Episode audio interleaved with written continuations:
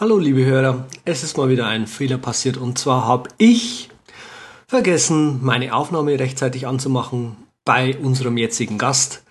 Nicht nur das, sondern außerdem konnte ich aus der Backup-Spur, die ich normalerweise aufnehme von Skype, wo dann auch meine Stimme mit drauf ist, konnte ich diesmal nicht rekonstruieren, ähm, diese Zeit, wo ich eben nicht aufgenommen habe, weil unser Gast kein Skype benutzt.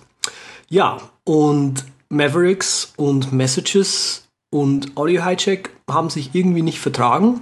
Ähm, Audio Hijack war nicht in der Lage, das Signal zu hijacken und deswegen war es mir eben nicht möglich, die meine Stimme auf der Backup-Spur gleichzeitig mit drauf zu haben. Ich hatte zwar eine Backup-Spur, wo ich quasi in der Lage war, alle Stimmen aneinander anzupassen in der Aufnahme, aber eben leider nicht äh, eine Spur zu haben, wo eben Gast, Raphael und ich gleichzeitig drauf sind, dass ich quasi die schön aneinander anpassen konnte.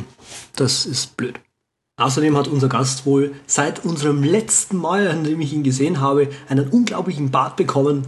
Das erklärt auch das Rascheln, was ihr auf dieser Spur hört. Ich hoffe, euch gefällt die Sendung trotzdem und Tja, bis zum nächsten Fehler. Tschüss. Ich frage, ich bin gerade schon überfordert mit deiner Behauptung, dass das mit dem Frontmost Window äh, eine, eine Geheimoption wäre. Ähm, das, also das Standardverhalten ist wahrscheinlich, ähm, dass es äh, Icons auf dem Desktop bedeckt. Ah, okay. ähm, das war auch der ursprüngliche Zweck, nicht so sehr andere Fenster zu verdecken, sondern wenn jemand speziell Leute, die von Windows kommen, haben das gern, die laden sich einfach alles, was sie jemals verwenden auf ihrem Rechner, auf ihren Desktop und haben da eine Wahnsinnssauerei. Und dann war die äh, ursprüngliche Idee, das zu verdecken mit, mit eben einem bildschirmfüllenden Fenster. Und das, dass man mhm. das quasi zwischen Fenster schieben kann, das ist dann erst später dazugekommen. Okay. Und ich glaube auch, man kann das äh, einstellen in dem Programm selber und muss keine Hidden Preference nehmen. Ich glaubte einfach mal Peter mehr als die Andreas. Warum wohl?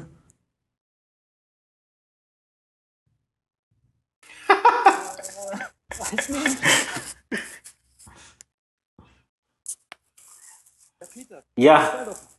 Ja, was denn?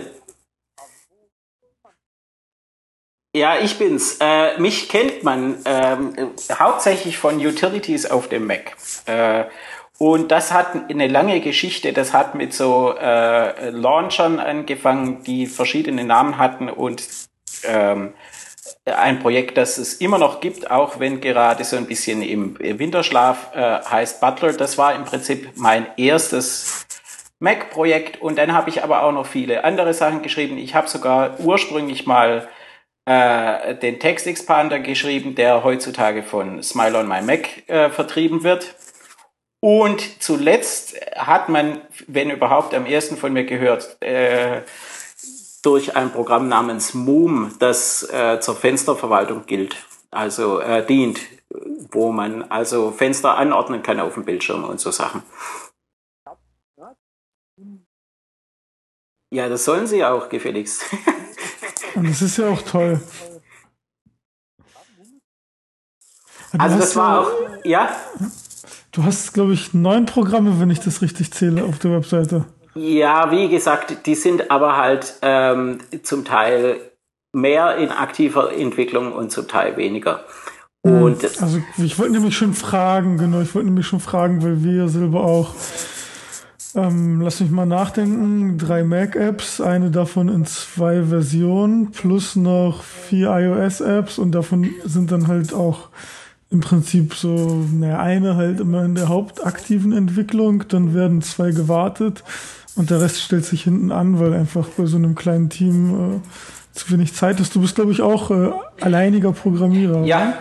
Ja, und wie du sagst, das ist eigentlich völliger Wahnsinn, so viele Projekte auf einmal da zu betreiben.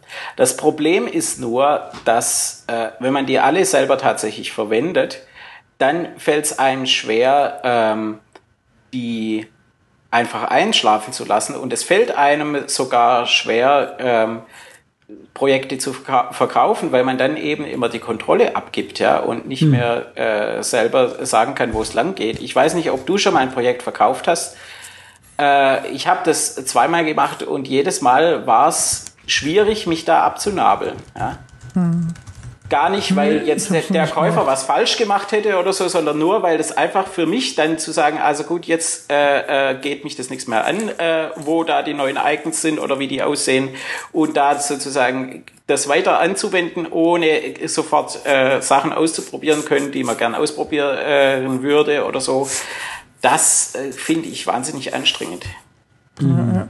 Nee, also ich äh ich habe noch nichts verkauft. Ich bin mir auch nicht sicher, ob ich ein Projekt verkaufen würde. Ähm, die Sache ist, ne, ich würde halt eh Projekte verkaufen, die wahrscheinlich schon ziemlich alt sind und ziemlich viel Pflege brauchen, aber da ist die Frage, ob ich sie nicht einfach rausnehmen würde. Wenn überhaupt, das ist der erste Punkt. Und der zweite Punkt ist, ja, manchmal hast du dann halt irgendwie vielleicht sogar zwei Jahre kein Update gemacht, aber ich meine, wenn das Programm läuft und es gut läuft und es einen bestimmten Zweck erfüllt, dann muss es ja nicht unbedingt ein Update haben, nur des Updates willen, verstehst du? Ja, ja, eben. Aber dann gibt es eben so Anlässe wie zum Beispiel jetzt gerade, wo ein neues OS 10 äh, droht. Dann äh, lernt man auf einmal seine ganzen äh, Projekte wieder kennen, weil man doch äh, an vielen Projekten äh, eine kleine Änderung machen muss oder so, damit es wieder äh, reibungslos läuft auf dem neuen System. Mhm.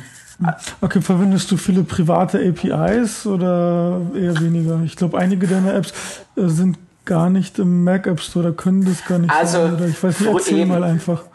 Früher ja, ähm, und das haben die Launcher mit so gebracht und das äh, hat auch die Beschränktheit der äh, vorhandenen äh, Schnittstellen mit sich gebracht. Es war einfach früher so, dass die Standard-Frameworks vieles, was sie heute können, äh, äh, noch nicht konnten und dann muss man sich einfach äh, behelfen. Das ist viel besser geworden. Und das andere ist tatsächlich, dass es mit dem App Store äh, sich einfach die Regeln geändert haben, insofern, als wenn man jetzt ein neues Projekt anfängt, man sich schon gut überlegt, ob man das jetzt quasi sofort am App Store vorbei plant, indem man äh, undokumentierte äh, Befehle verwendet, oder ob man sich doch nicht lieber an die Spielregeln hält, damit man dann da auch eine Chance hat. Es mhm. ist nur so, dass es ja auch nicht äh, hilft, weil ich meine, bei uns geht es jetzt auch so, dass wir halt mit manchen Projekten unter Umständen bald aus dem App Store rausfliegen, weil wir die eben nicht sandboxen können und dann äh, ist es im Ergebnis wieder gleich, obwohl wir uns jetzt, was undokumentierte Sachen betrifft, eigentlich in letzter Zeit immer schön an die Spielregeln halten. Mhm. Ähm, du hast ja hauptsächlich Utilities bedienst schon ziemlich so den Geek-Markt, glaube ich, oder? Also auf jeden Fall schon so mehr in Richtung äh, Leute, die halt ein bisschen mehr machen wollen. Ja. Ähm, da wäre jetzt die Frage, ungefähr, wenn du schätzen müsstest, prozentual verkaufst du viel über den äh, App Store oder mehr immer noch über die Webseite und wie hat sich das entwickelt? Also, sprechen magst. das kann ich dir genau sagen. Ähm, es ist dieses Jahr, ich habe nämlich kürzlich, gab es auf einer Mailingliste für Entwickler, kam die gleiche Frage auf. Die, die Frage kommt auf der Mailingliste immer wieder.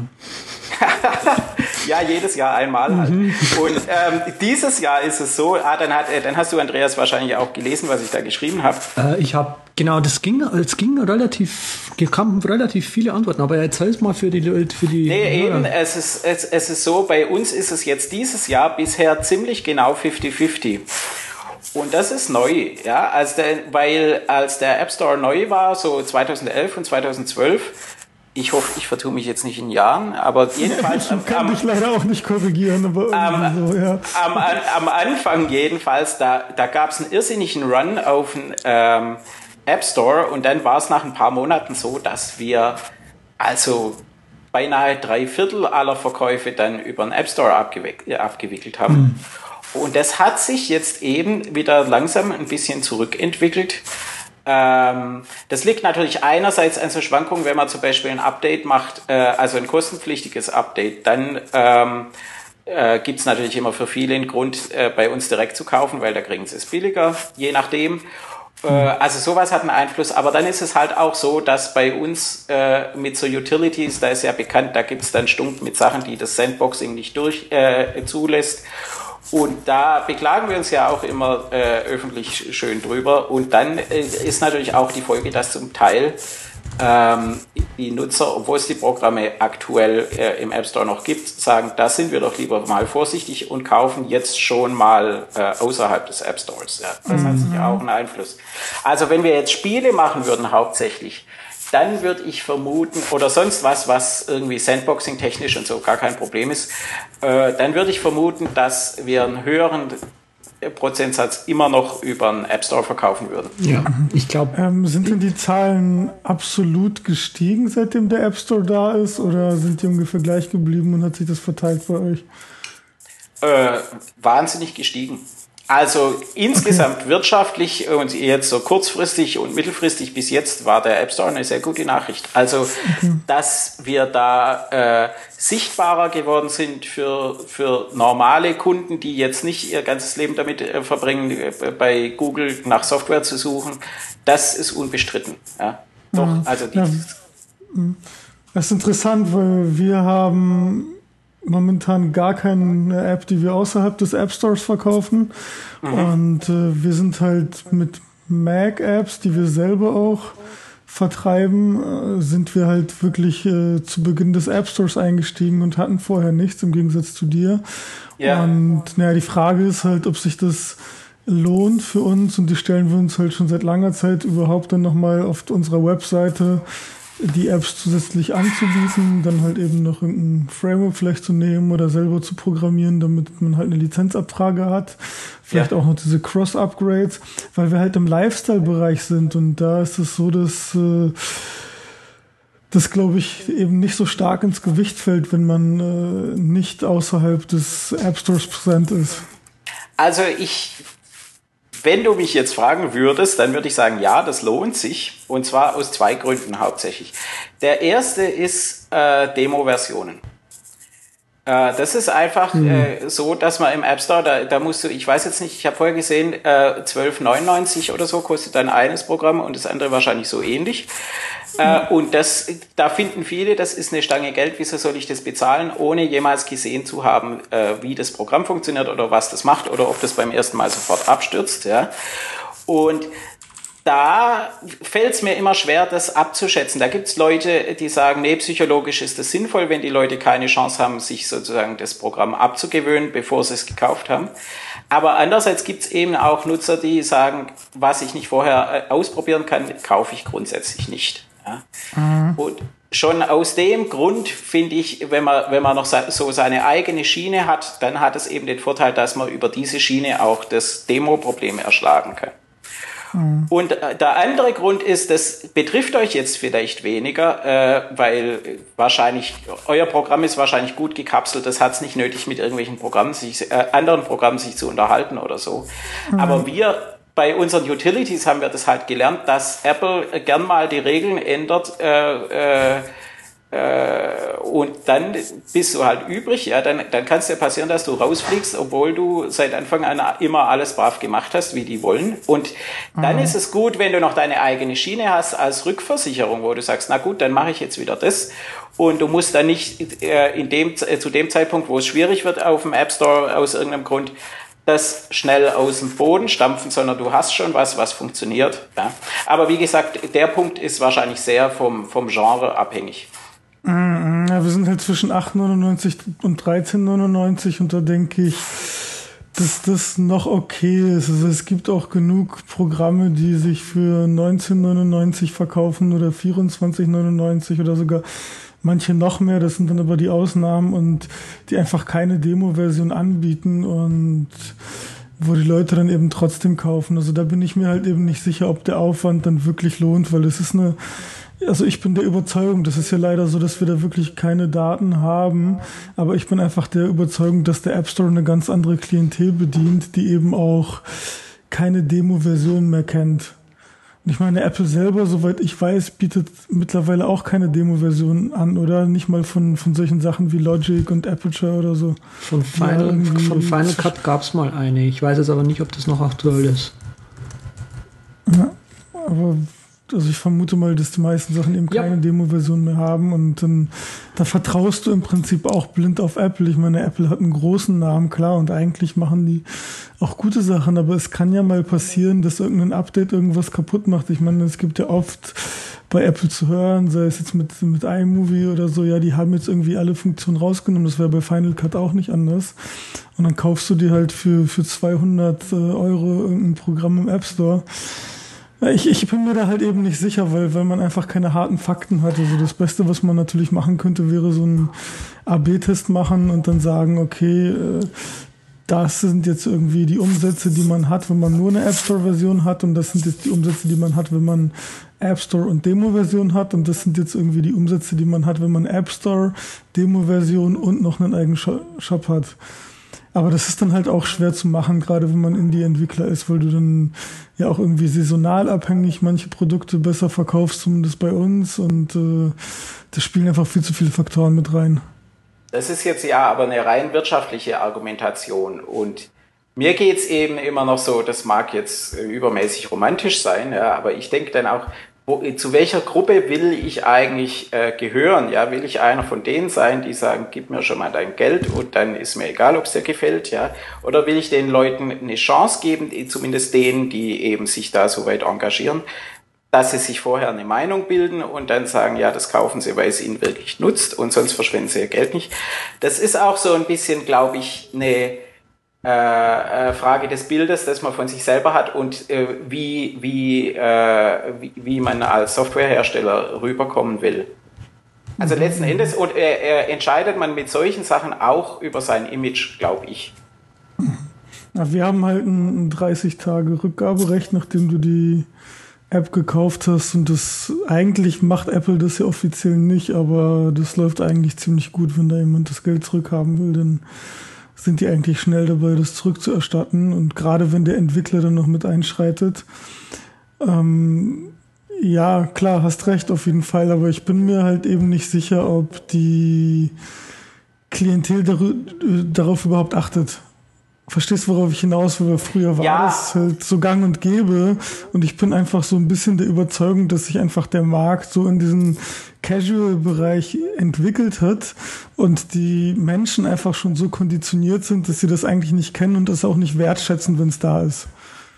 Das ist dann, also das ist das, was, was ich einfach denke.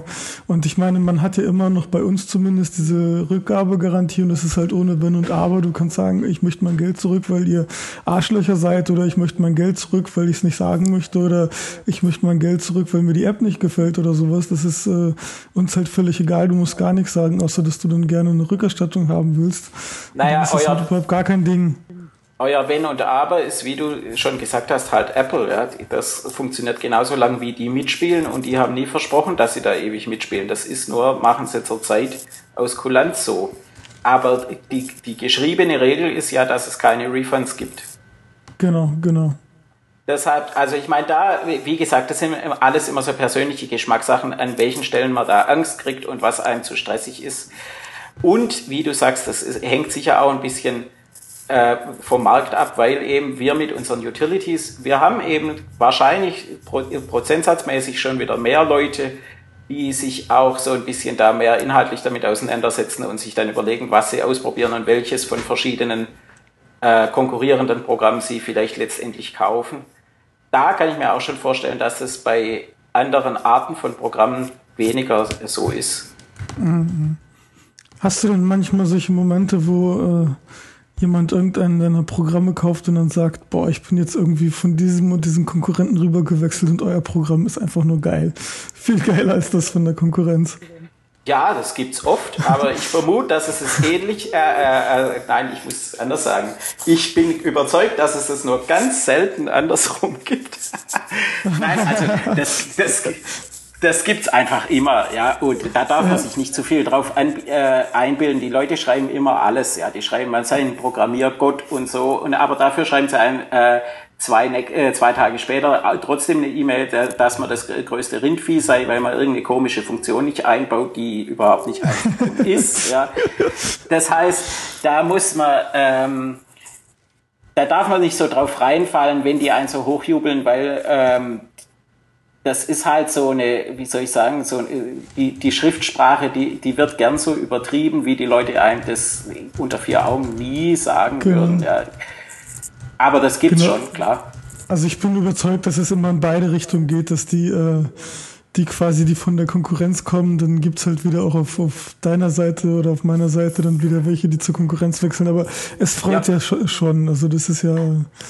Ja, aber ich meine, so muss es ja auch sein, weil die Programme sind ja auch verschieden. Ja, das ist ja meistens so äh, zum Glück, dass konkurrierende Programme nicht einfach nur Klone sind, sondern dass sie so ein bisschen eine verschiedene äh, Philosophie haben, ja, und so ein bisschen verschiedene Abläufe. Und dann gibt's einfach, dann hängt es vom äh, Nutzertypus ab, was ihm jetzt besser passt. Ja? Und da muss dann keiner sauer sein, sondern das ist insgesamt sozusagen ein Vorteil für die Allgemeinheit, dass es so verschiedene Arten gibt, das gleiche Problem zu lösen. Definitiv. Und dann ist es halt auch eben so, dass man, ähm, finde ich zumindest, äh, immer sein Ziel vor Augen haben muss, um das Programm so weiterzuentwickeln, wie man will und einfach nicht auf jeden Benutzer hören kann. Weil, also wenn, klar, es gibt dann halt immer so zwei, drei Sachen, die halt jeder haben will, wo man sich dann so an den Kopf fasst und sagt, oh Mann, wieso habe ich denn jetzt nicht vorher dran gedacht? Das ist doch so offensichtlich, das muss da jetzt rein. Aber dann hast du halt wirklich so ganz obskure Feature-Requests, wo du dir denkst, so, ey, also das ist jetzt hier irgendwie ein äh, Tagebuch und nicht äh, irgendwie eine Anbindung ans SAP-Warenwirtschaftssystem. Um Himmels Willen. So, ja, ja, ja, aber ja, lass, uns, lass uns doch nicht so tief, also so, so hoch jetzt, hoch, tief hm, einsteigen. Ich würde jetzt eher wieder zurückkommen wollen zu, zum eigentlichen Thema. Zum Beispiel, ähm, ja, äh, zum Beispiel Manytricks und nicht über Leute. Ähm, ja, wir reden doch die ganze Zeit über, über Software. Ist das, also ich bin eigentlich der Überzeugung, dass unsere, unsere ja, ihr, ihr, spre ihr, sprecht halt über, ihr sprecht halt über das Software-Business. Ich würde den Peter aber gerne einfach so ein bisschen mehr ausfragen. Ah, okay. Ähm, du hast gesagt, du hast Butler gemacht. Ja. Wie, wie lange ist, ist, war das der erste Launcher noch so vor Quicksilver und so weiter? Oder, das ist, ähm, nein, also äh, Launchbar ist älter, wenn ich mich richtig erinnere. Ja, stimmt. Und, und Quicksilver und Butler äh, sind ziemlich genau gleich alt. Also das ist so, äh, oder besser gesagt, äh, wenn ich mich recht erinnere, war, war Butlers Vorgänger, das hieß damals Another Launcher äh, glaube ich, zu dem Zeitpunkt, als Quicksilver rauskam, da war Butler schon veröffentlicht. Aber Quicksilver war ja, bevor es dann schließlich veröffentlicht wurde, lang in Arbeit. Und ich habe damals auch ähm, viel mit dem äh, Nick, der das damals äh, geschrieben hat, äh, kommuniziert und war auch einer der ersten Beta-Tester von Quicksilver. Und wir haben uns da viel ausgetauscht. Also die beiden ähm, sind ziemlich gleich alt und haben sich dann natürlich insofern auseinanderentwickelt. Als erstens Quicksilver einen viel spezifischeren, äh, spezifischeren Ansatz hatte, weil es eben nur über diese äh, Tastensteuerung äh, ging, während Butler auch noch das mit den Menüs im, in der Menüleiste und so äh, alles abdecken sollte. Und das andere war natürlich, dass der Nick sich dann, bis er das äh, schließlich äh, dann zu Google gegangen ist, dass er sich da sehr darauf konzentriert hat, während ich immer schon so einen Spaß dran hatte, äh, Hansdampf in allen Gassen zu sein und immer wieder was anderes gemacht habe und dadurch der Butler sich auch nicht so schnell weiterentwickelt hat wie Quicksilver. Mhm. Mhm. Und ähm, Genau. Ach, äh, genau. Ascher, das hattest du, glaube ich, schon mal früher unter einem anderen Namen, oder? Ja, das ja, ist bei fast sein? allen unseren Programmen so, dass die äh, manchmal ihren Namen wechseln. Das hieß, wie hieß denn das? Ah, das hieß ganz unaussprechlich. Das hieß Y-Flix. Genau, das war, Flix, ja. richtig. Das, äh, das war sozusagen ein etwas äh, verunglückter äh, äh, Spaß zu kosten, äh, äh, also eine, eine, eine Karikatur von den ganzen i-Apps wie iTunes und so weiter, weil ähm, der Ursprung von Azure tatsächlich war, ähm, dass man auch YouTube-Videos damit runterladen konnte. Und daher äh, von YouTube kam dieses Y. Aber das war eben mhm. unter anderem nicht auszusprechen, was äh, dann schon mal ziemlich einleuchtend macht, dass das ein schlechter Name für ein Programm war. Mhm. Okay. Ich fand's okay. Also ich habe es benutzt ganz lange. Ich weiß nicht, ich habe das glaube ich mal bei irgendeinem Bundle oder so gekauft. Und mm, ich benutze, ich benutze, ich fand's wirklich, wirklich toll. Ich benutze Ascher immer noch. Okay. Ja, ich auch. ich hab das, Wer hätte das gedacht? Ich habe hab das neulich mal wieder entdeckt und es, genau, es ist mm, das Schöne an Ascher ist, dass man quasi, dass ich quasi über einen AFP-Mount schön in einer Library so Videos verwalten kann. Ich kann das einfach draufschmeißen und Ascher baut, äh, macht die Videos dahin, wo sie hin sollen.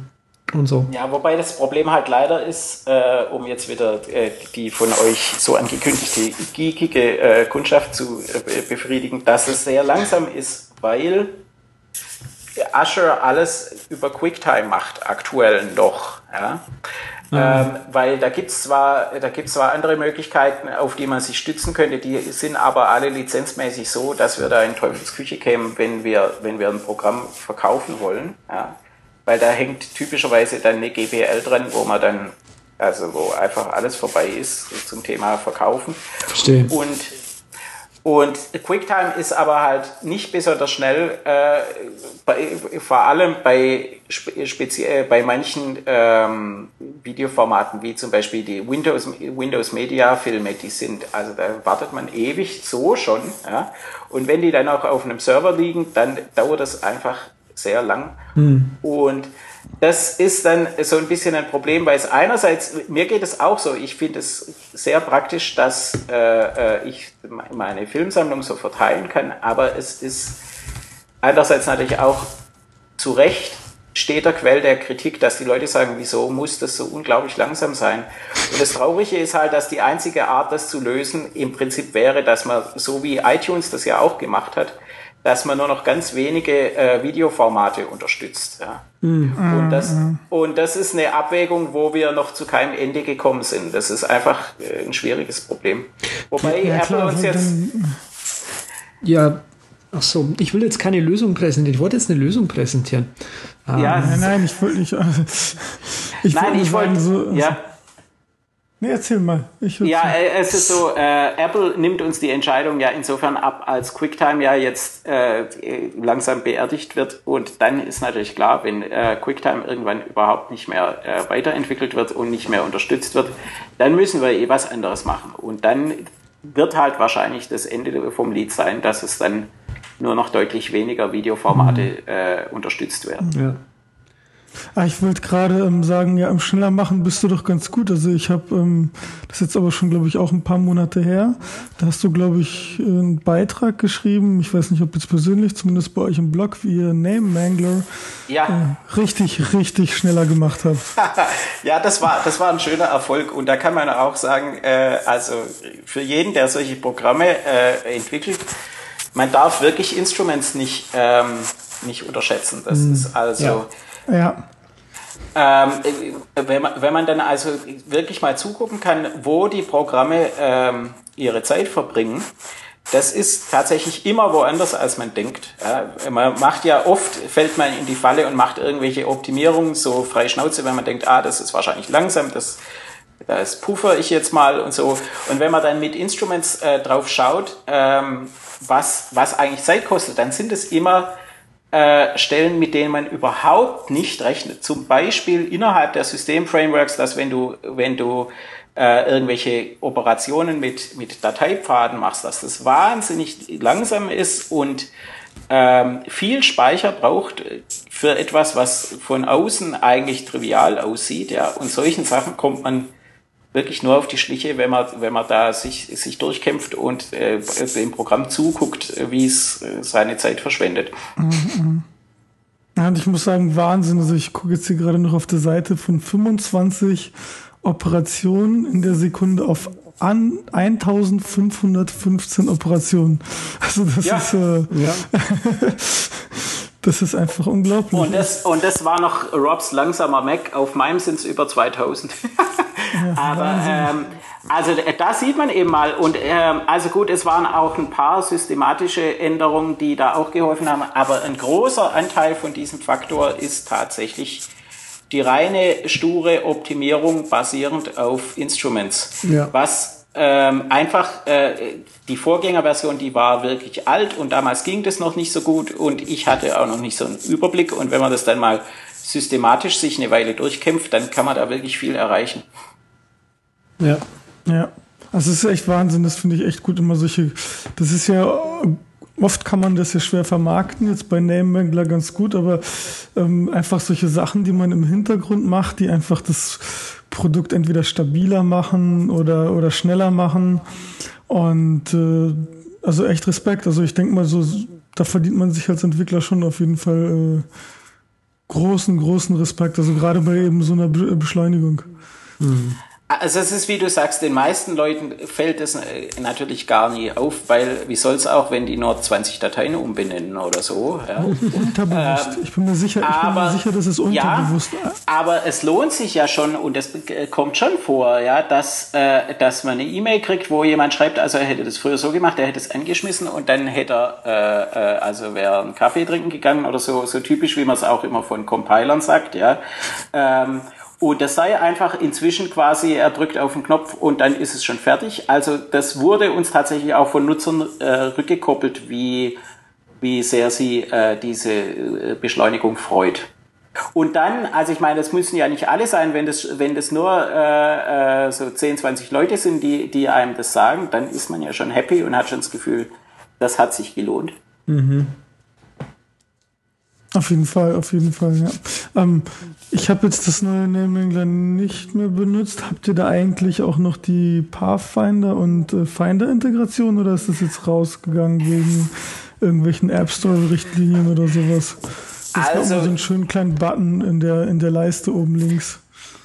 Du benutzt also Pathfinder, ist ja immer interessant, wer, wer das äh, verwendet. Ja, die gibt's noch. Sie ist nur ein bisschen besser versteckt, weil ah, ähm, weil das eben, das ist auch wieder eine Abwägung. Die Leute, die Pathfinder verwenden, für die ist das ganz toll, aber natürlich verwirrt man 90 Prozent der Nutzer, mindestens, wenn nicht sogar 95 Prozent, wenn man da irgend, im Menü irgendwas von Pathfinder schreibt, weil die haben ja keine Ahnung, was das sein soll, ja, und, oder in Einstellungen oder so. Und Deshalb ist es, äh, ist es jetzt so, dass es jetzt hinter der Optionstaste ähm, äh, versteckt ist. Also dass du all die ah. Sachen, die auf dem Finder Anwendung finden, wenn du die Optionstaste ähm, drückst, dann betrifft's sozusagen, dann macht's dasselbe mit dem, mit dem Pathfinder. Macht wenn, Sinn, macht Sinn, genau. Wenn der Pathfinder installiert ist. Und wenn ich mich recht erinnere, aber das weiß ich jetzt nicht ganz auswendig, äh, es kann sein, dass wir das nur in der Version haben, die äh, wir auf unserer eigenen Website äh, verkaufen, weil eben im App Store ist es immer alles noch schwieriger und denen das zu erklären, warum wir jetzt mit Pathfinder äh, da interagieren, was aber wiederum selber nicht auf dem App Store ist, das ist so ein bisschen ekelhaft. Tatsächlich haben wir aber im App Store auch die Finder-Integration und da haben wir, ich weiß nicht, ob du das schon mal gesehen hast, äh, da haben wir jetzt ein sogenanntes User Script, was Apple sich vor ein paar Jahren neu ausgedacht hat und was aber ein ziemlich äh, abschreckendes Konzept ist. Das geht nämlich so, wir machen das über ein Apple-Script und das muss der Nutzer, bevor er es verwendet, selber an eine bestimmte Stelle im Finder schieben. Äh, und, und, die Idee bei Apple ist, dass der Nutzer eben, äh, bevor er solche Sachen macht, die die Sandbox quasi durchbrechen, muss er klar seinen Willen dazu demonstriert haben. Und das soll er eben tun, indem er das Skript von Hand verschiebt. Aber das ist natürlich so präsentationsmäßig und das zu erklären ist ein ziemlicher Albtraum.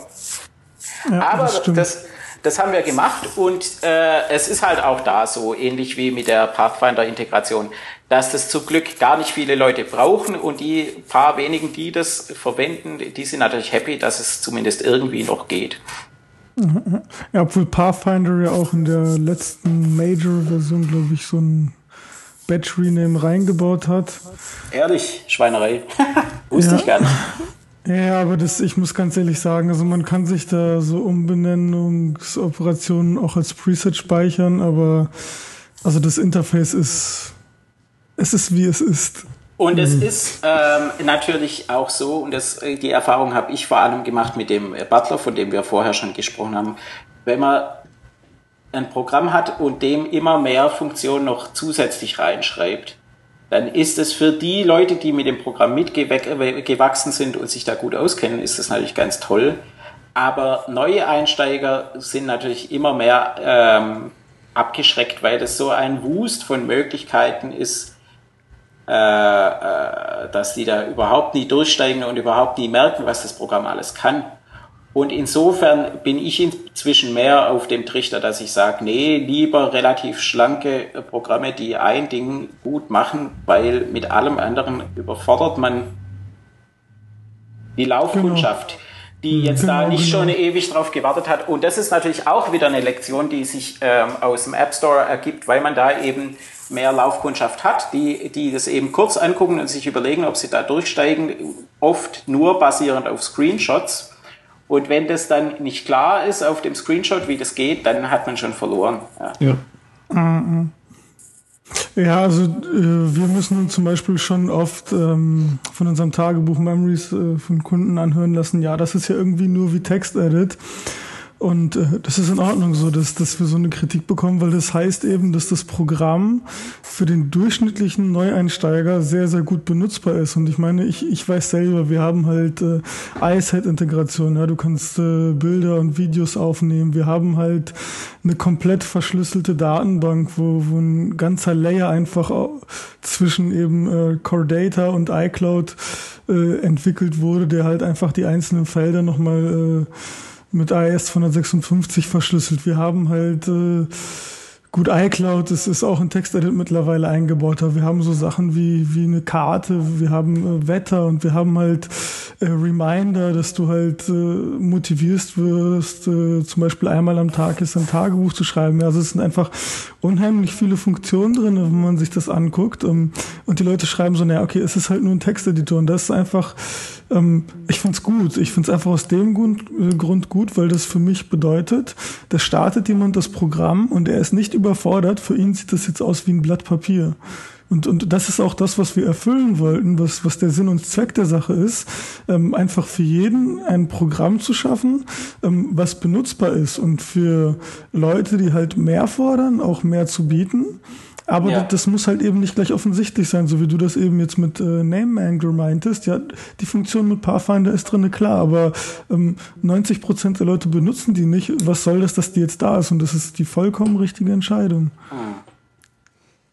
Und ich glaube, es ist, es ist schlimmer, wenn man von Leuten hört, oh, das ist viel zu viel, also so äh, Stichwort jetzt irgendwie Microsoft Office oder so oder Word, das stürzt dir ab, das ist instabil.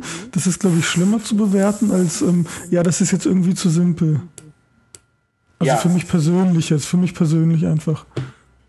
Also ich meine, das ist ja auch ein bisschen eine Philosophieänderung, die damals mit dem ähm, iPhone gekommen ist, weil das iPhone war ja schon allein aus Platzgründen waren die bei Apple ja gezwungen, wo sie da die ersten Programme geschrieben haben, dass sie eben nicht alle Optionen gleichzeitig zeigen, sondern immer erst sozusagen dann, wenn, wenn eine Frage entsteht, dann wird man auf einmal äh, auch mit dieser Frage konfrontiert.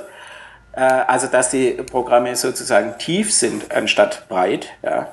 Und das glaube ich schon auch, dass sich das inzwischen, diese Denkweise auch wieder zurück auf den Mac bewegt hat, ja, dass die Entwickler versuchen, die Leute weniger zu erschlagen, sondern immer dann, wenn sozusagen jetzt die Frage ist eben, wie kann ich jetzt das exportieren oder so, dass man dann eben erst anfängt, das mit iCloud anzubieten oder was auch immer und nicht ähm, sofort alles zu zeigen und quasi damit prahlen zu wollen, was das Programm alles kann. Kommt halt drauf an, wie du dein Marketing auch machen willst. Ich kann mir sicher vorstellen, dass es den einen oder anderen Entwickler gibt, der dann halt genau die Gegenrichtung ähm, geht und dann halt sagt, nee, wir müssen da voll, äh, voll dominanter jetzt mal auftreten. Bei Spielen sieht man das ja häufig. Bei Spielen hast du das häufig, dass die halt, wir haben das geilste Spiel der Welt geschrieben. Bla. Und so. Ja, ja, wobei da, da fällt mir jetzt ein bisschen der Vergleich schwer, weil Spiele haben ja jetzt, ich weiß jetzt nicht, äh, gibt es bei Spielen so, so Disziplinen wie zum Beispiel möglichst viele Features oder so? Ja, vielleicht schon. Wenn man jetzt, wenn man jetzt nee, also ich meine jetzt von der Verkaufsweise her. Es gibt also. auch Mac-Apps, die sich verkaufen wollen wie ein Spiel quasi, also von der, von der Art und Weise, wie, wie, sagen wir mal, die Werbung aufgemacht ist. Gib mir jetzt, gib ja, jetzt nur um die Sache. Die, die einzigen, die das so machen, die mir jetzt bewusst sind, sind typischerweise die, diese ganzen äh, Reinigungsprogramme, die irgendwie sagen, sie äh, machen den Mac sichtiger und äh, äh, sicherer und äh, räumen, räumen den Arbeitsspeicher auf und all so ein Blödsinn. Ja, ähm, die treten typischerweise genauso auf. Ja. Aber äh, von anderen ernstzunehmenden Programmen sehe ich das ehrlich, äh, kann ich mich nicht erinnern, wann ich das zum letzten Mal gesehen habe. Ja, nee, ich meine. Ich glaube, das sind unter iOS noch schlimmer, die, äh, die Reinigungsprogramme. Ah. Es ist unter iOS ist das echt so herrlich. Also. Aber es scheint ja ähm, rein vom wirtschaftlichen äh, für die ein Erfolg zu sein. Also das ist, äh, ich würde mich nie auf sowas stürzen, nur weil ich da jetzt irgendwie Geld machen kann. Aber das ist echt äh, Wahnsinn, wie die Leute dann auf das Marketing wahrscheinlich reinfallen. Ja, oder besser gesagt, sie wissen es einfach nicht besser. Ja? Wenn, wenn du dich schlecht auskennst mit so einem, mit so einem genau. Gerät und da kommt einer und sagt, hier, äh, verwende das, dann läuft's besser ich meine, es ist ja auch traurig, wenn man durchs Leben geht und, und immer davon ausgeht, dass man angelogen wird. Und dann glauben sie es halt und kaufen mal sowas und dann lernen sie halt so langsam, dass es alles nichts nützt. Aber mm, wenn, ja, ja. ja, genau. wenn man es vorher nicht weiß, hat man, hat man da schlechte Karten. Das wäre also jetzt speziell im App Store, auch auf dem Mac App Store, wo es ja so Zeug auch gibt, da ist halt dann die Frage, ob das jetzt eigentlich Apples Verantwortung wäre, so, so Quatsch da rauszuhalten. Aber an der Stelle sieht es Apple nicht so eng. Aus irgendwelchen ja. Gründen. Ja, ähm, ich wollte noch mal zu einem anderen Produkt äh, von dir fragen, und zwar Leech, das ja. der leichtgewichtige Download Manager. Ja. Wie kommt man auf so eine Idee? Ähm,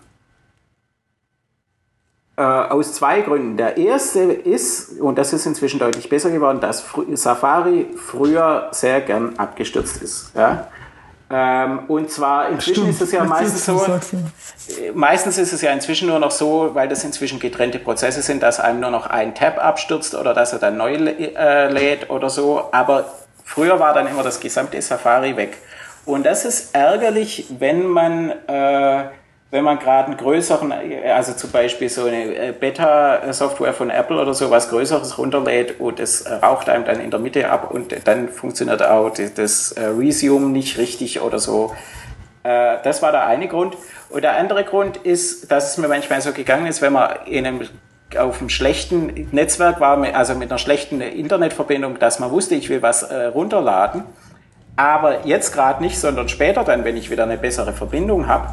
Und insofern war das für mich auch so eine Art äh, äh, äh, Download-Liste, wo ich Sachen, äh, äh, wo ich Sachen schon mal reinziehen kann und dann später sagen so und jetzt lad's auch runter und ich muss mir das nicht irgendwo anders bookmarken oder woanders merken, sondern das ist schon in meinem Download-Manager.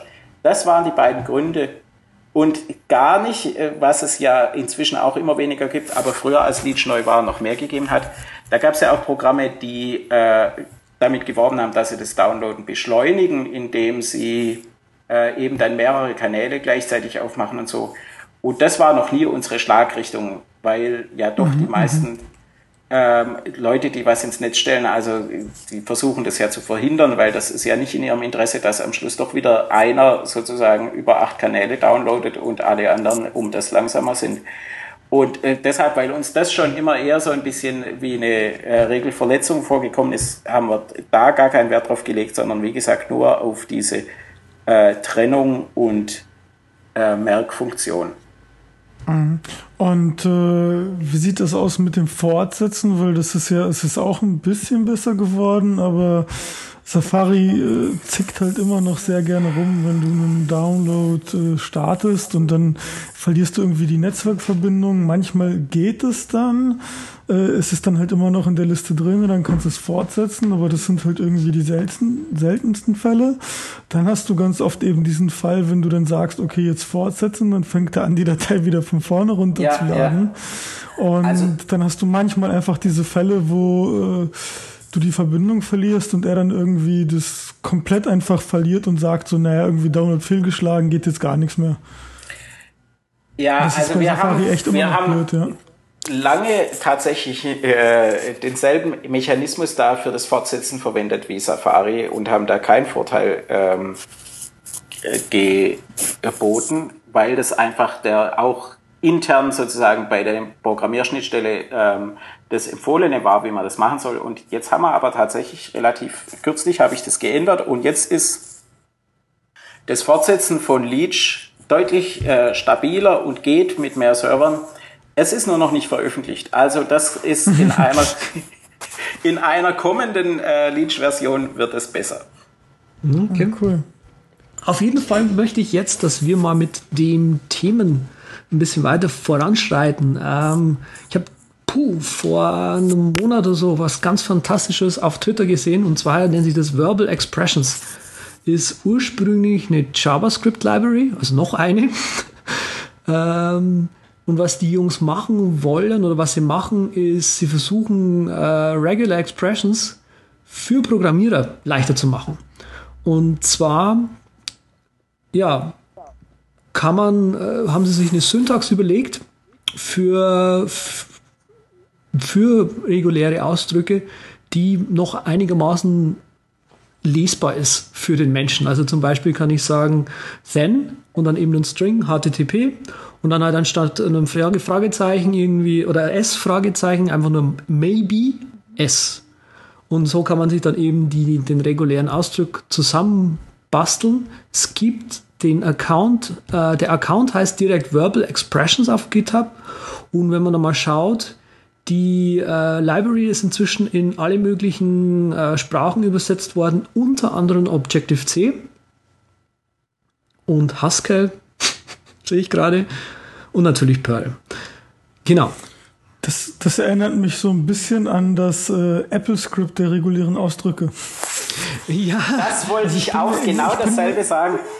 Also ich bin mir nicht sicher, ob man wirklich damit äh, Programmierer ansprechen will, weil ich glaube, ein Programmierer bevorzugt eher die, die knappere Syntax und lernt dann eher die regulären Ausdrücke. Äh, siehst du auch bei AppleScript, also da gibt's halt auch einige, die das, das gerne verwenden, aber im Prinzip gibt's einfach dieses, diese eine Unbekannte, wo Leute mal sagen so, na, irgendwie bin ich mir unsicher. Und ich glaube, das ist also vom Gefühl her, ich habe es noch nie benutzt, ich sehe jetzt nur hier die, die, die GitHub-Seite, ist es für mich so eine Art Apple-Script. Die, ich finde auch einfach die Idee einfach nur gut. Ich glaube nicht, dass es so brauchbar ist in der Praxis, wie du schon sagst, ja. Ich glaube, was mir einfach nur gefallen hat, ist halt die Idee, da so, hey, reguläre Ausdrücke sind unglaublich kompliziert zu lesen, lass uns da mal was Cooles machen. Ja, stimmt, stimmt. Ja, weil wenn ich jetzt maybe S schreiben muss, dann schreibe ich S Fragezeichen. Ja, also das ist wirklich die Frage, die ich mir auch stelle, wenn ich das anschaue, wer da die Zielgruppe ist. Weil eigentlich wären das sozusagen Nicht-Entwickler, die gerade zum ersten Mal äh, sowas wie eine Regular Expression ähm, zur Hand nehmen. Aber die, dann müsste ja wiederum, wenn man jetzt ein Programm schreibt, was diese Verbal Expressions unterstützt, dann müsste man das ja wieder quasi nach außen anbieten. Ähm, und das macht es schon wieder kompliziert. Da gibt es ja nur wenige Programme, die überhaupt äh, äh, ihren Nutzern wiederum so eine Schnittstelle zur Verfügung stellen müssen. Mhm. Ich glaube Webentwickler, weil Webentwickler sind ja doch, kommen dann oft vom Designbereich, nicht so sehr vom Programmiererbereich und ah. die, ähm, schätzen das dann, also ich glaube, so, so eine ähm, JavaScript-Version wird halt auf jeden Fall mehr Erfolg haben als jetzt die äh, C oder ähm, Objective-C-Version. Bei Haskell bin ich mir dann wieder nicht so sicher, weil da eh alles Funktionen sind. Also ich glaube auch, dass es äh, deswegen hat es wahrscheinlich auch als JavaScript Library angefangen. Ja, das, das ist eine gute Idee auf jeden Fall. Also ich meine, man kann das ja auch aus dem ähm, einfach so den Anspruch, äh, den Bildungsanspruch oder so, ja, dass man einfach damit versucht, den Menschen reguläre Ausdrücke näher zu bringen. Mhm. Stimmt. Ja. So ein bisschen runterzubrechen, meinst du? So einfacher. So hm. einfach, einfach. Kann man, kann man reguläre Ausdrücke überhaupt einfacher machen? Ah. Warte mal, da gab es doch einen geilen Geek Äh. Ich glaube, da gab es auch einen geilen XKCD. Warte mal. Irgendwie, warte mal. Ich suche den, such den mal raus und dann. Äh du suchst es mal und Peter erzählt mal, was ähm, die Diary of a Wimpy Kid ist. Ah, richtig, mein Pick. Ähm, und zwar, das ist eine Kinderbuchserie äh, und das entspricht mir sehr, ja, so vom Wesen her. Das habe ich vor ein paar Monaten zum ersten Mal ähm, bei meinem Neffen gesehen.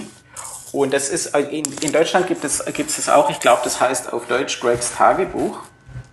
Und das ist also ursprünglich ein Webcomic gewesen, der, äh, ähm, der sich um die Erlebnisse dreht eines äh, Kindes oder frühen Jugendlichen, der so als mittleres Kind aufwächst mit einem älteren Bruder und einem jüngeren Bruder und was er so im Alltag erlebt in der Schule und so. Und das hört sich so ein bisschen dröge an. Das ist aber so unglaublich witzig geschrieben, dass äh, also ich da völlig von den Socken war und dann da mehrere Bücher verschlungen habe. Hat mir sehr gut gefallen, wenn man, wenn man einfach ähm, ohne äh, größeren jetzt inhaltlichen Anspruch äh, sich kaputt lachen will und sich zu, zu, zum Teil auch selber wiedererkennen, je nachdem, wie man selber aufgewachsen ist, dann ist das eine sehr schöne Sache. Okay. Ah, cool. Das ist Diary of a Wimpy Kid. Ja. Okay. Ich habe es inzwischen auch gefunden. Ähm, das, der Comic geht bei Geek and Poke als Cypher.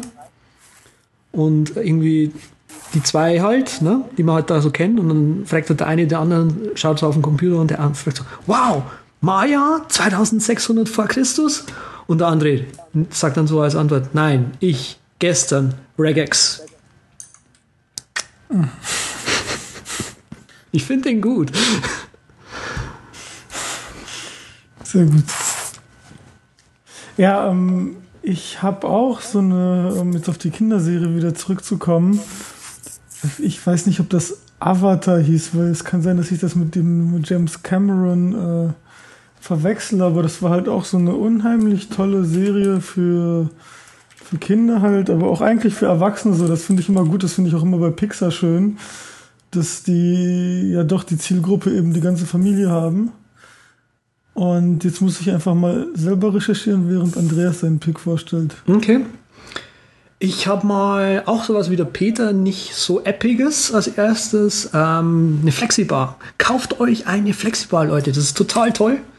Ähm, das ist so ein. Ist das so wie wunderbar? Genau, genau. Ne, ne, wunderbar. Gott. Nein, natürlich nicht. ähm, gehen in Deutschland auch gerne mal als Schwingstab durch. Äh, das ist im Prinzip ist es ein Stab, der flexibel ist, meistens aus Metall eben, der oben und unten irgendwie ein Gewicht dran hat. Und dieser Schwingstab, äh, also wir haben im, im, im Rücken, wenn ihr euch das vorstellt, im, im, äh, in der Wirbelsäule, die Muskeln, die im Prinzip die ganzen kleinen Wirbel zusammenhalten, die nennen sich Tiefenwirbel, äh, tiefen Muskeln, Entschuldigung.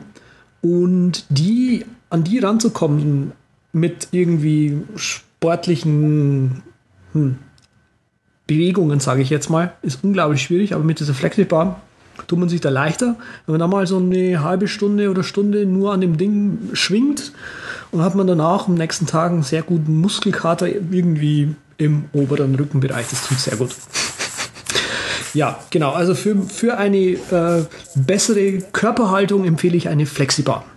Nicht unbedingt von Flexibar, aber so ein Schwingteil halt. Ah, okay. Siehst du, in der Zwischenzeit habe ich das auch nachrecherchieren können. Das ist, heißt echt Avatar, der Herr der Elemente. Das lief auf Nickelodeon. Ich weiß nicht, wie das dann in Deutschland war. Wahrscheinlich dann auch. Hat Deutschland Nickelodeon? Ich glaube ja, oder? Hatte mal, oder? Nee, wir haben immer. Das ist auf jeden Fall eine ganz tolle Serie. Also es geht da halt um, um, um Korra, das ist so ein Mädchen und das äh, kämpft damit, alle Elemente beherrschen zu müssen, und zwar Wasser, Erde und Feuer. Und das ist richtig süß gemacht und äh, macht einfach Spaß zuzuschauen. Okay. Das kann ich echt empfehlen. Finde ich gut, dass wir da jetzt mal so eher nicht so vernördete äh, Picks haben. Ah, okay. Ja, ich habe ich hab ja auch noch einen Non-Pick. Okay. Ein, ein ich glaube, dann mach du Pick, gleich weiter. Ich nicht picke. Ja, mit dem, mit dem Google Authenticator. Ja, da, da kann ich ja gar nicht mit weitermachen, weil jetzt alle Einträge weg sind. Warum haben die, also die müssen das doch gecheckt haben. Also. Also ich, ich finde es auch schlimm, weil ich habe das bei, bei unserem Amazon ähm, AWS und S3, da habe ich diese doppelte Authentification, da habe ich auch äh, die Mail bekommen von Amazon, weil die das anscheinend gecheckt haben, dass sich da Leute beschwert haben, dass das auf einmal alles weg ist. Und ich habe da auch mein, mein, mein Dropbox und äh, ich glaube äh, app.net oder so, also das ist ja echt ätzend. Bei app.net habe ich die Security Keys. Ich glaube, bei, bei Dropbox habe ich die Telefonnummer hinterlegt, aber bei Amazon muss ich den jetzt anschreiben, weil ich mich nicht mehr einloggen kann. Oh. Also das ist echt eine, eine Tragödie, wenn man, ja, was willst du machen? Google ist halt kostenlos und jetzt kannst du da, sollst dich da jetzt beschweren. Was würdest du machen, Peter? Ich weiß nicht, ob du informiert bist, es gibt diese Google Authenticator App, ja, ich, kannst du so ein, Ich weiß schon. Diese ich doppelte eine, Authentifizierung machen, ja. Ich kann nur leider, äh, ich habe ich hab dieses Ding nie verwendet, weil da ist wieder, äh, da kommt wieder das zum Tragen, was, was wir vorher schon mal kurz äh, mit Xcode angesprochen haben, ich glaube noch vor der Sendung, nämlich dass äh, ich immer so träge bin bei solchen Sachen, ja, und wenn so was Neues rauskommt, wie jetzt zum Beispiel dieses äh, äh Two-Factor Authentication, das habe ich bisher, ähm, das verwende ich noch gar nicht, weil, äh, weil mir irgendwie noch nicht so ganz klar war, wie ich das dann äh, gut strukturieren kann und mir eben merken und so. Und siehe da, während ich da noch drüber nachdenke, äh, erleiden da, da schon Leute wahnsinnig Schiffbruch damit, ja. Wo ich dann ja wieder mit meiner zugegebenen, etwas unsichereren äh, Verfahrensweise mich bestätigt sehe, indem ich einfach träge bin und äh, gerne mal abwarte, bis solche Kinderkrankheiten sich irgendwie verlaufen haben. Und dann ja. natürlich, Google ist noch ein Thema für sich. Da, da, denen hätte ich jetzt nie, auch nicht unbedingt da vielleicht meine äh, Zugangsdaten mhm. anvertraut. Das, das, nee, du machst du ja nicht. Also im Prinzip ist es ja, das ist ja irgendwie ein ganz einfacher Algorithmus, der eine, äh, ich glaube, das ist ein Hashwert plus die aktuelle Zeit und der berechnet dann auf dieser Grundlage einfach eine Zahl, ähm, die dann halt irgendwie 30 Sekunden gültig ist oder so. Ähm, darum geht's halt auch irgendwie, glaube ich, nicht bei dieser Google-Sache, sondern einfach darum, dass die ein Update gemacht haben von einer App und dann einfach die Benutzerdaten löschen. Und das in diesem Fall halt wirklich, äh, ich meine, es, ist immer, es sind immer wichtige Benutzerdaten. Ich glaube, da braucht man gar keinen Unterschied zu machen. Und äh, ja, das ist, glaube ich, das Ding. Also da staune ich, da geht es mir genau wie euch. Ich habe das gelesen und habe sehr gestaunt, wie das passieren kann, dass das äh, flächenweise äh, den Leuten alle Daten löscht und das ist nie jemandem aufgefallen. Äh, sehr erstaunlich. Also da hat, glaube ich, keiner mal das, äh, ein Update laufen lassen von einer bisherigen App, sondern der Entwickler halt einfach die App entwickelt und äh, hat dann irgendwie die App immer gelöscht ab und zu mal im, im, im Simulator, hat das dann irgendwie auf seinem äh, iPhone, iPad getestet und anscheinend ging es ja dann bei denen irgendwie nicht so richtig durch die Qualitätsabteilung mhm. und äh, einfach direkt in den App Store. Also ich kann mir das nicht erklären, ganz ehrlich. So ein Datenverlust, das ist echt äh, heftig und das betrifft ja alle. Ist der Datenverlust eigentlich nur auf iOS oder auch auf Android? Das ist eine gute Frage. Ich, ich weiß ich gar glaube, nicht. Die, so haben die auch eine Android-App gemacht, ja? Ich vermute mal, das ist nur, nur iOS gewesen. Da könnte man ja wieder schönste äh, äh, Verschwörungstheorien äh, erfinden. Ja. Aber ich meine, äh, äh, wahrscheinlich ja eher doch nicht, weil generell stehen sie ja jetzt doch äh, ziemlich dumm da. Also eine effektive Werbung war das nicht. nee, also im, im, im Google Play Store hat das Ding noch komplett 5-Sterne-Bewertung. Also ich vermute mal, dass äh, das wirklich nur unter iOS ist. Aber das kann ja auch einfach daran liegen, dass die verschiedene Frameworks benutzen und äh, Stimmt, grundsätzlich ja. eine andere Entwicklung ist. Muss ja nicht das gleiche sein dann, ja. Aber so oder so sagt es was aus über die, wahrscheinlich doch über die Testprioritäten, die die haben, dass sie halt das stimmt, ja. auf Android das wahrscheinlich schon wasserdicht machen und auf iOS halt ein bisschen weniger. Ja. Firmenpolitiker. ich weiß gar nicht, Andreas, Andreas, gibt es da Alternativen zu, zu dem Google Authenticator? Keine Ahnung, ich benutze den nicht. Das ist halt auch, also das ist Open Source, achso, du benutzt gar nicht so Two-Step Authentication, okay. Also ich.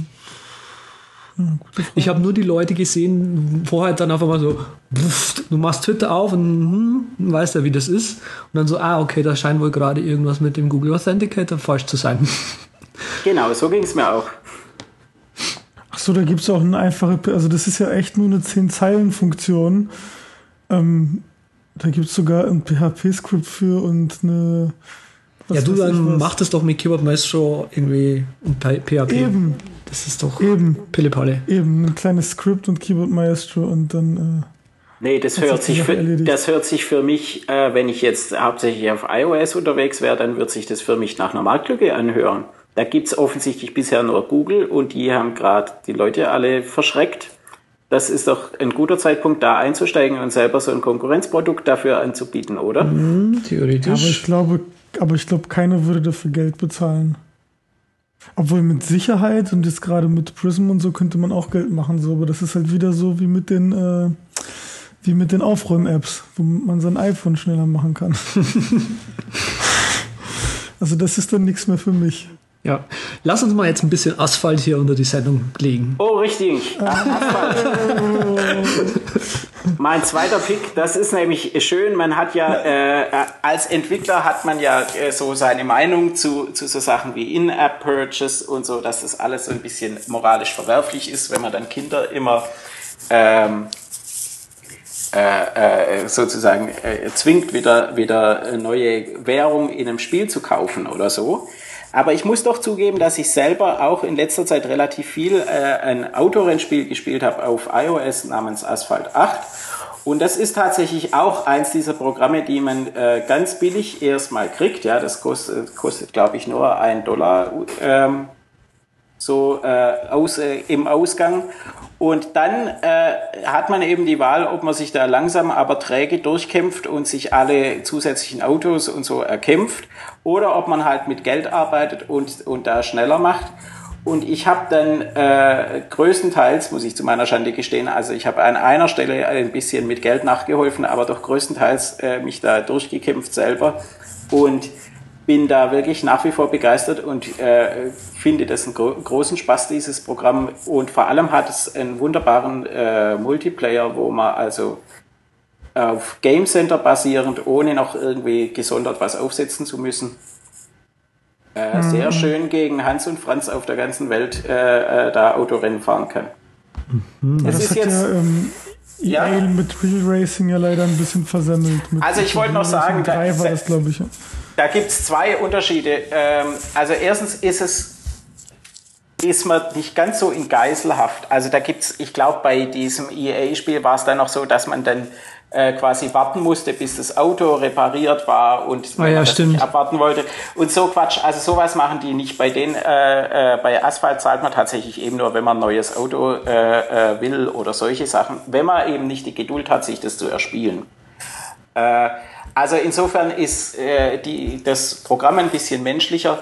Und das andere, was ich noch sagen wollte, ist, dass es jetzt nichts ist für Leute, die irgendwie eine möglichst genaue äh, Simulation haben will, wie sich äh, verschiedene Autos verhalten und äh, bestimmte realistische Rennstrecken sind und so, sondern das ist eher so ein Fun, Spa einfach Spaß. Spaßspiel, Spaß äh, kurz vor Mario Kart sozusagen, wo es halt auch darum geht, äh, sich gegenseitig von der Straße zu drängen und so. Und ich finde es ich find es sehr lustig. Ja. ja. schön, ja. Cool. Ja, da haben wir jetzt Gas gegeben. Ich glaube, da werden wir doch noch rechtzeitig fertig mit der Sendung.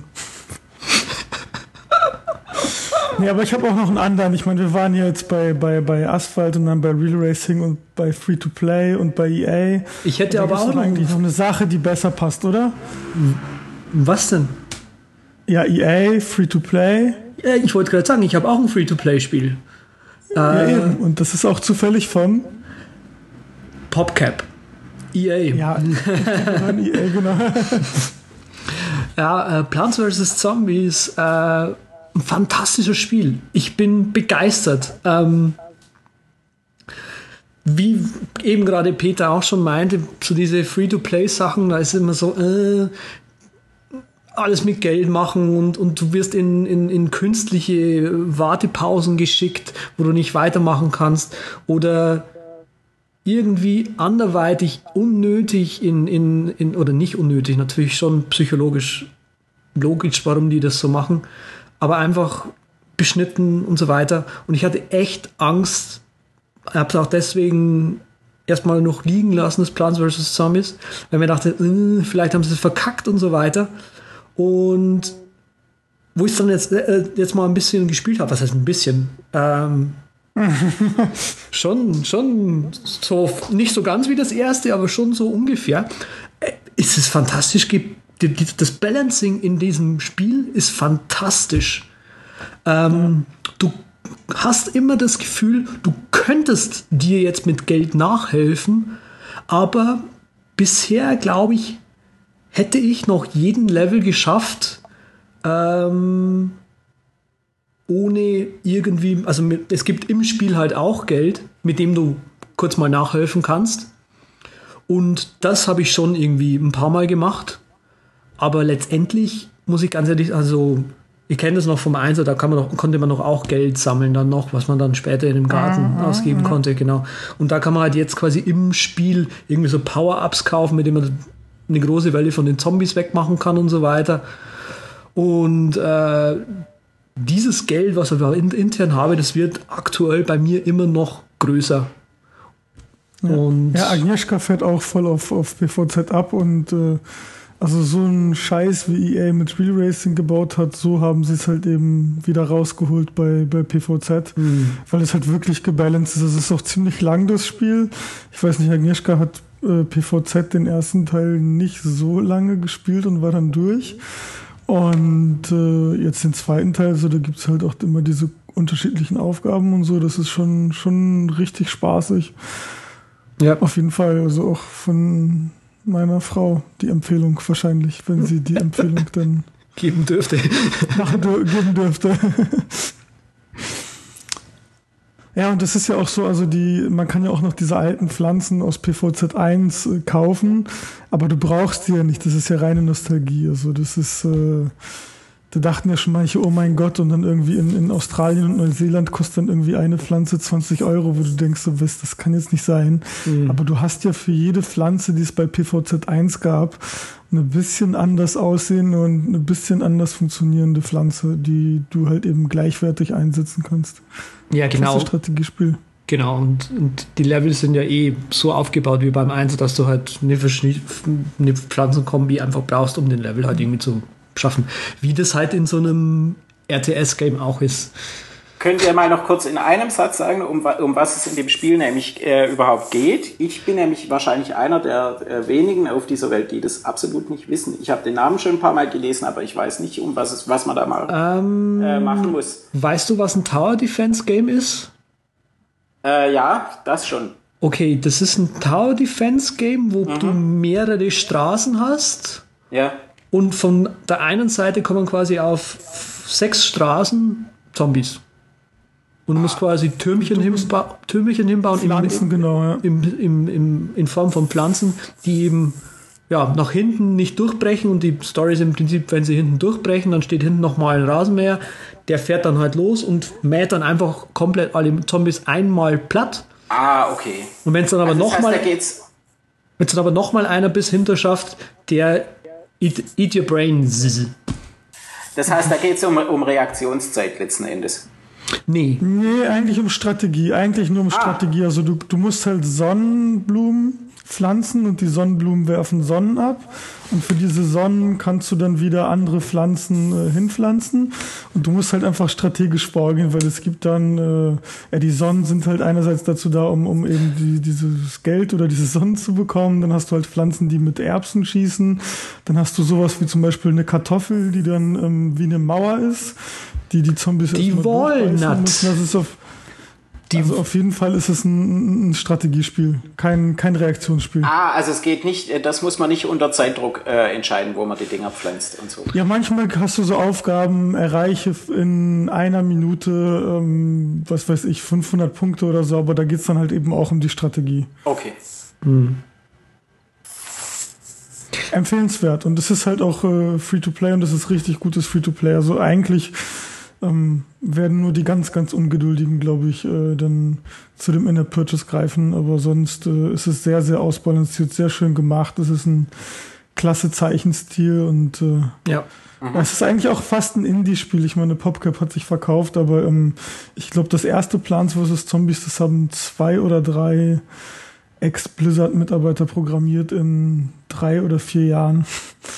Und das sieht man auch, es ist unheimlich viel Liebe zum Detail.